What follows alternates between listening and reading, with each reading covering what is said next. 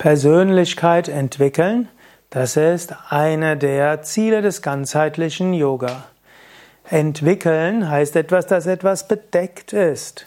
Yogis sagen, tief im Inneren bist du ganz tief im Inneren, Sein, Wissen und Glückseligkeit, hast einen göttlichen Funken, eins mit der Weltenseele. Dann hast, bist du am Äußeren, bist du vielleicht, hm, ist das, was die Erwartungen von anderen sind, da steckt vielleicht einiges von dem, was du nicht wirklich bist, einiges von dem, was sich aus negativen Erfahrungen entwickelt hat, einige von Kompensationsstrategien aus der Kindheit.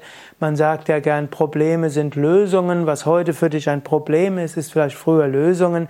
Und so gilt es, das wegzuwickeln und dann kommst du zu den tieferen Teilen in dir.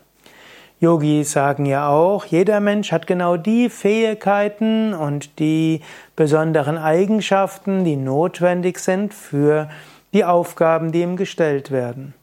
Und so gilt es, diese Persönlichkeit zu entwickeln und letztlich dann auch zu kultivieren.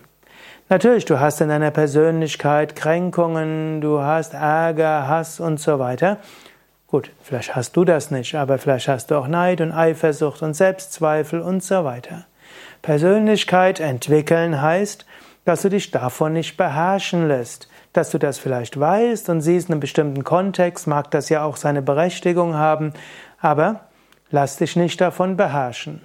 Ein Gerechtigkeitssinn ist gut, aber cholerisch zu sein ist nicht gut.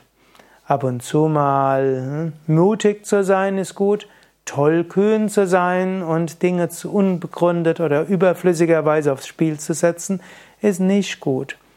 Vorsichtig sein kann gut sein, aber ängstlich auch nicht.